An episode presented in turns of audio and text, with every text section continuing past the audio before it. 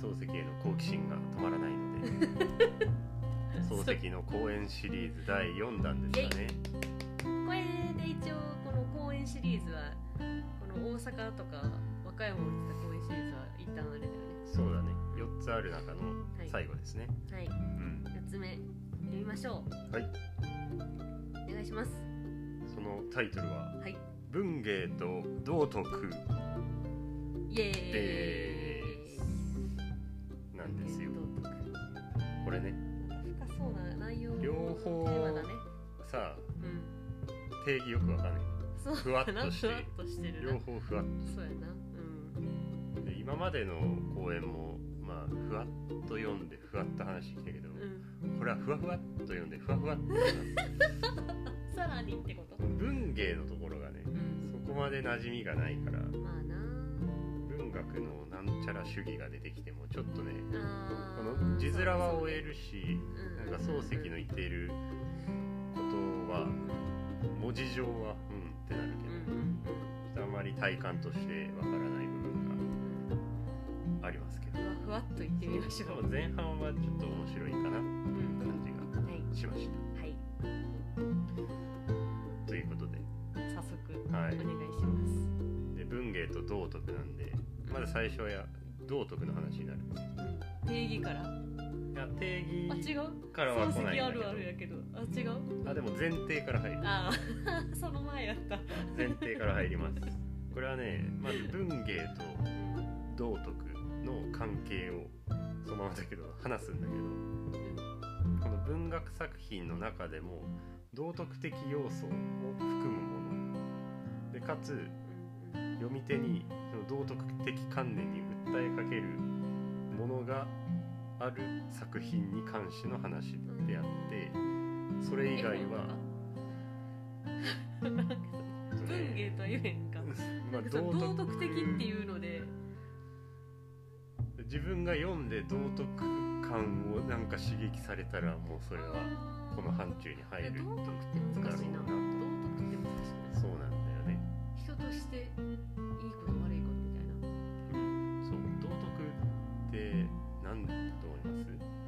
っちゃった聞こうと思ってたけど。ごめん。っねていうイメージだよね。なんか小学校とかにあるやつやろ。うん。道徳の授業とかあったよな。あったよね。なんか人として的な感じじゃなかった？そうだね。人としてあの人を傷つけてはいけないとか。そうそうそうそうそうそう助け合いましょうみたいな。差別はダメみたいなうんのとか、パッと聞いたら当たり前。うんそうそうそうそう。なイメージのことだよねうんうんうんだけど道徳ってやっぱり時代で移り変わっていくじゃんだね。そうな。っていうところから入っていてうん。この明治時代だから明治維新前の道徳とうん。明治維新後の道徳ってまあざっくり分けているんだけどうん明治維新前の道徳ってイメージつく？うん江戸と？か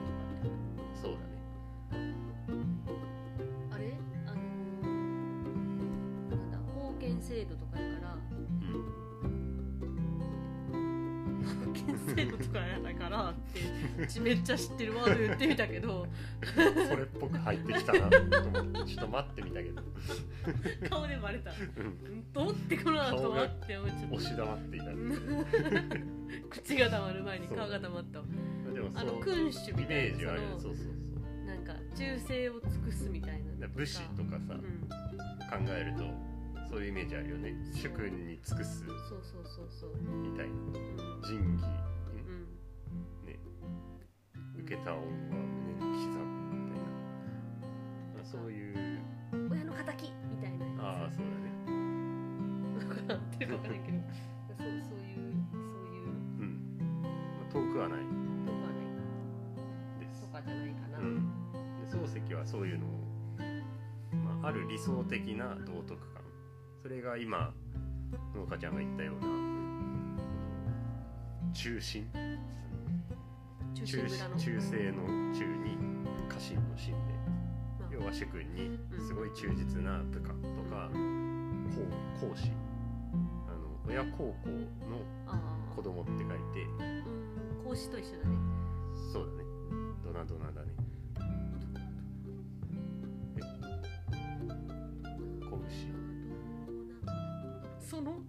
老子と孔子の孔子かと思っああ中国の中儒教のたそっちの方がいいね。うん孔子は子牛が孔子はって違うやろ。いいです。ここはいいです。孔子だよ親孝行をねやっぱり親親のためにとかさあるじゃんやっぱり。親の言うことは絶対みたいな時代があったしその家長が絶対みたいなな。そうだね。家の家が絶対。うんうん。家長じゃない。亭主関白。それはちょっと違う。であと定女とか。あこうそうね。夫に尽くす妻とあこうかあれみたいなやつそうねなんか女性は散歩探せてみたいな。そういう理想理想的ななんか道徳感があってそれをみんなが持っていてでそれに向けてそれを実現するためにみんながそれぞれ自分を律していくみたいな。ん。でさらに現実的にその道徳を貫いていくことがその自分の鍛錬によって可能であるはずだと思っているような状態。うん。まあ現にだから無茶でもやっちゃっていたっていうことだよね。そう無茶だし今は無茶だってわかるんだけどその当時はあ自分の行いが足りないんだとかそういう方向にとか相手に失礼なことをしてしまった。例えば主君に反した行動をしてしまったってなったら腹を切ったりする時代だからもうすごいよね。その道徳感があそこまでの強制力があるっていう。のがれあのあれやろ？ほら道をよく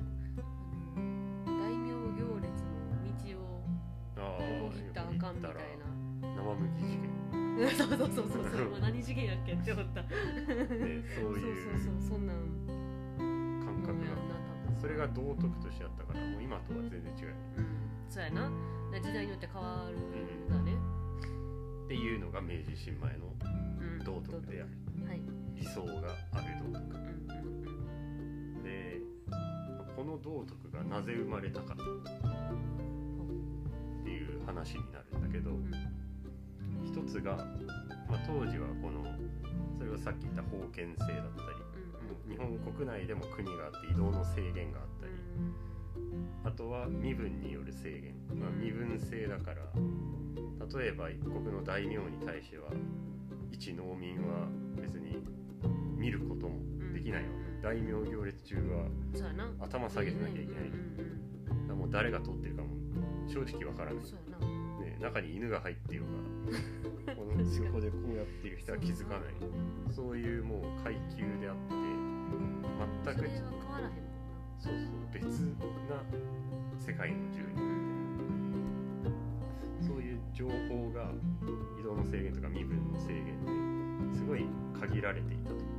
だだからこの道徳的観道徳を貫いてるような立派な方がいるんだもしくはいたんだみたいな感覚を全員が持っていた。からそこに疑う余地がなかったっていうのが一個大きいだろうなっていうのとね。そうそう。でも疑わないんだよねそこに対して。で全員そう思ってる。うん。情報が制限されてるからね。でさらにこの今と全然違うのはやっぱ科学に発達だったと。やっぱ科学的思考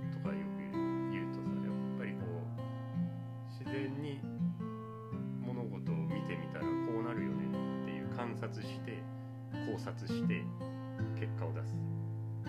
みたいな考え方なんだけど今だったらさこう人間一人をというか普通にっていうと合ってるか分かんないけど普通に考えたらさずっと主君にも心から尽くしますとかもう夫に対してはずっと反抗をせず全てきっちりやりますなんて。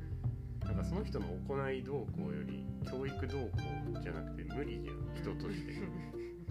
っていうのが自然に今は分かっているんだけどうん当時はできるって思っちゃっているからそういう思考にならない。だから一つ目と似てるけどやっぱり結果的にそこに疑問を抱かないというかその批判的精神があまりなかったっていうこの、の制限身分の制限の情報結果情報が制限されているっていう部分と周りからないっていうのともう個人的な考え方もそうそういう批判的な思考がそもそもなかった。って自いう責めたりするんだよね。そうそう自分にない自分がそうそうそうそうダメなんだみたいなそれがこの理想的な道徳観っていうものを明治維新前は信じ込ませていたみたいな部分があるんじゃないかと。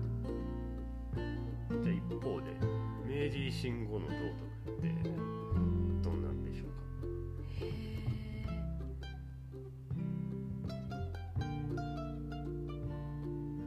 あれ、まこの帝国主義的な帝国主義はあまり関係はないかな。さっき言ったこと 言ってしまえば、そういうことね。ほらあのお言った思ったのはさうん。この日本がこうまとまらなあかんってこのさ対対外国になってきてのうん。なんかその次は主君じゃないけど日本なんか天皇中心に中まとまらなきゃ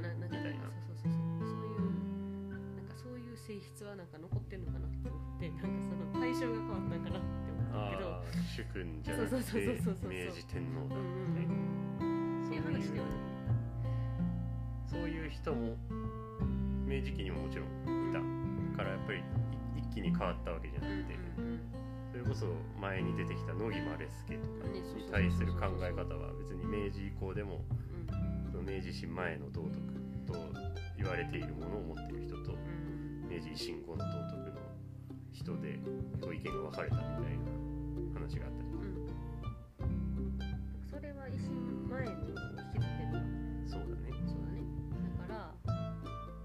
開けたからうでこの藩じゃなくて一個の国になったからんうん。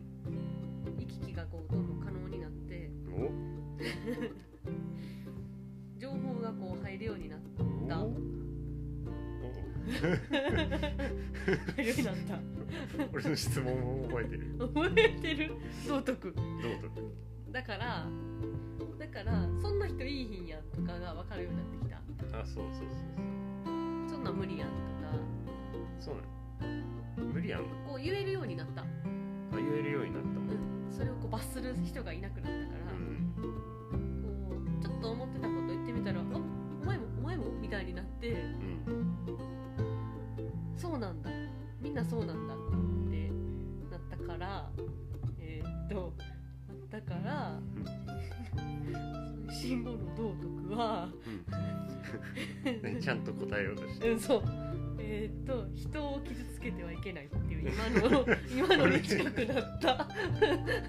それは多分昔もそうだと思そうそういうもうベースはさすがに変わらないと思う。分かった。分かった。昔大事にされてなくて今大事にされてること、はい。自分を大事にする。ああそうだね。うん。そういうのが出てきたと言っていいと思う。今今ちょっといいとこついたんじゃない、いいとこ出てきたうん、だって腹切ったらあかん。やろ今あかん。まああかん。あかん。っす腹切らへん。にしてもなあいろいろあるやろうけどななあはいごめん。ごめん。はいねということで、はいまあ、今言ったことが岡田おその通りでうん。うん。漱石の言い方をするとねうん。人はどん。なに教育をしてもまあ完全になれないことが分かったとそん。な完全体はないと、そう。でそれの理由が、うん。まあ、さっき言ってくれたようなこの社会の中で身分性がなくなったりうん。この移動の制限が解かれたりうん。でさあの科学の発展もしてきてそういう批判的思考みたいなのもするようになったしまあ一歩踏み込んだあの言っても OK みたいな、そういう道徳的倫理的基準が人々の間の基準が下がったよね。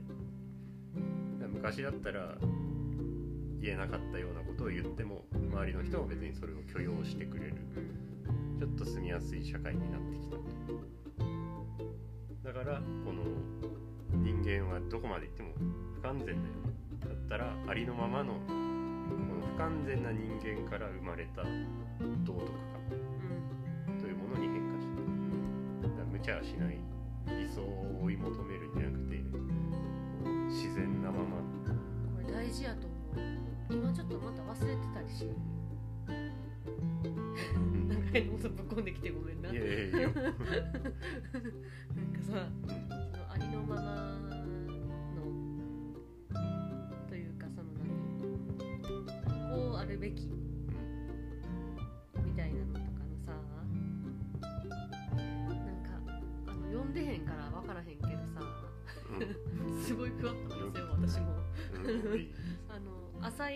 のさ性欲やっけな。なんかあーその多最近のやつ。様性そうそう多様性多様性っていうのもうんある種差別じゃないけどとかなんかなんななんやろ。なんか多様性の差別。ななんなんてなんとわからんわからん。これは私の読んでへんからわからへん。読んでへんねんけどなんかなんかそんな感じの言い回しやった気がして。うんいう言葉を使ってるから私は理解してるよみたいな感じでこう言う人がいたとして。うん。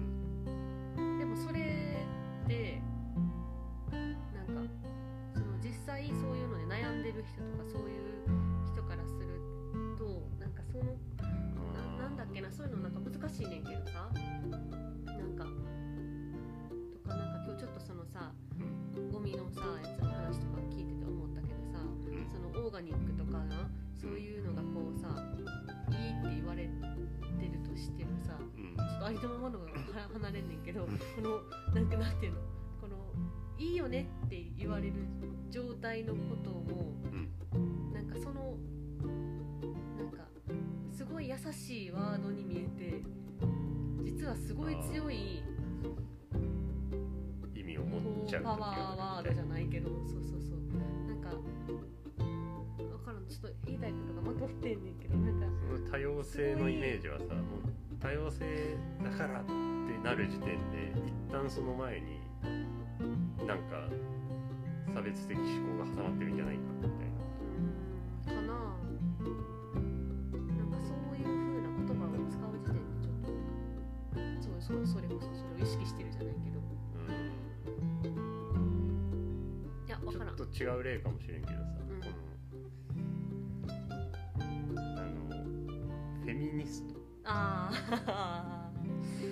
それを振りかざすやつな。振りかざすとは言わないけど。分からへん分からへんそういうの言う人が一番そういうの気にしてるんじゃないかっみたいなていうのもあるし、っていう捉え方もある。まあな。分かりやすい。でもそういう事実も多分世の中にあるから言ってかなきゃいけない側面もあるし、っていうなような話ななんでそんな話を思ったか分からへんねんけどなんかまあその不完全な人間だから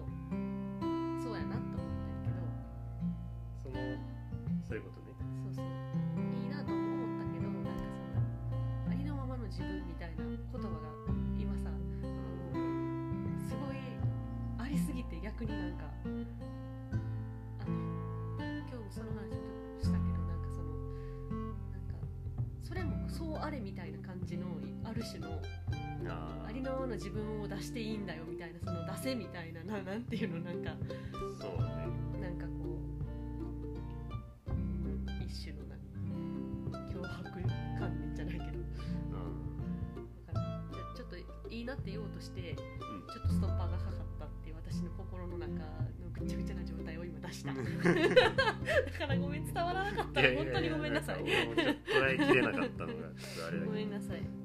話がそれたわ。でもねそう考えることが大事なんだよ。そうそう。というものが、そうだからこうやって話することがいいんでしょうきっと、うん。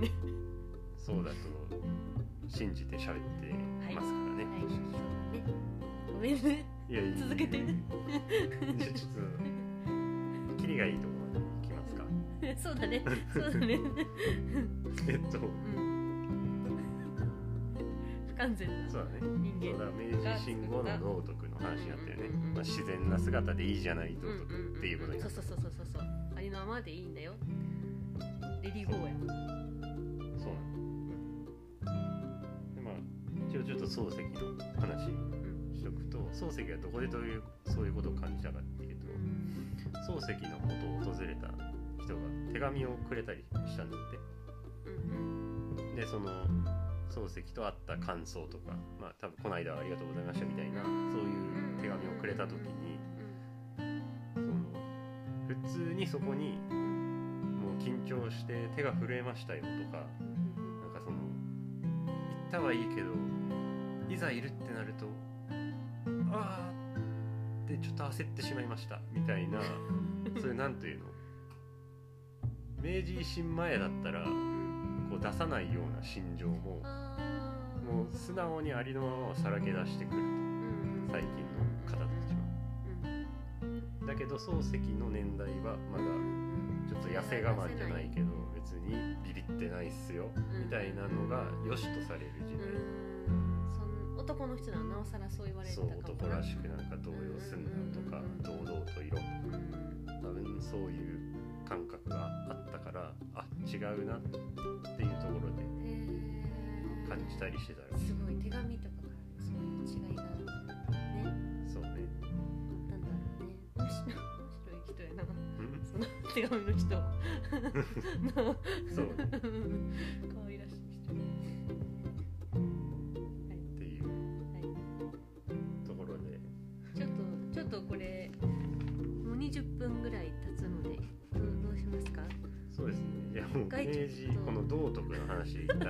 私の謎の話になってしまったな。ごめんなさい流してくださいそう。で一旦ねはい。一旦まとめるとはい。この明文芸と道徳という公演はまず道徳の話が入ります。前提からね。そう。うん。で明治維新前の道徳っていうのが、もうざっくり言うと理想があってみんながそれに向かっていてそれを良しとしていると。ずにね。そう道徳的基準で考えるとすごく高い少しでも反するような行動をしたらちょっと世間的に罰せられたり、まあ腹を切ってしまう腹を切るとか結構厳しい世の中だったと。けど明治維新後は、まあ、自然な姿でいいよねっていう道徳に変わって。だからその道徳まあ、だいぶ下がってその自分の心情を別にありのままにさらけ出しても本人も別にさらけ出すしそれを聞いた周りも別にそれを許容するような社会になってきたよねっていうところはい。ですかね。そうですね。次はどんな感じになりますか？次はねそれと文芸の関係をそうだね。説明してくれるの辺からふわっとしてきます。文芸が入るからね。そう。はい。ちょっとじゃあまたふわふわしていきましょう。そうですね。はい。ちょっと道徳のことはねうん。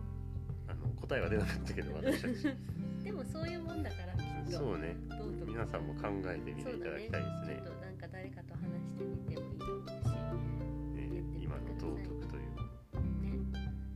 マイ道徳とかもあるんだああると思う。それぞれの理解がある。と思ううんうん。だからあれだよね。あの自分がさ大事にしてることみたいな。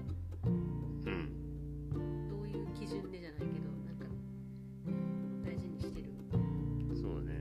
判断基準みたいな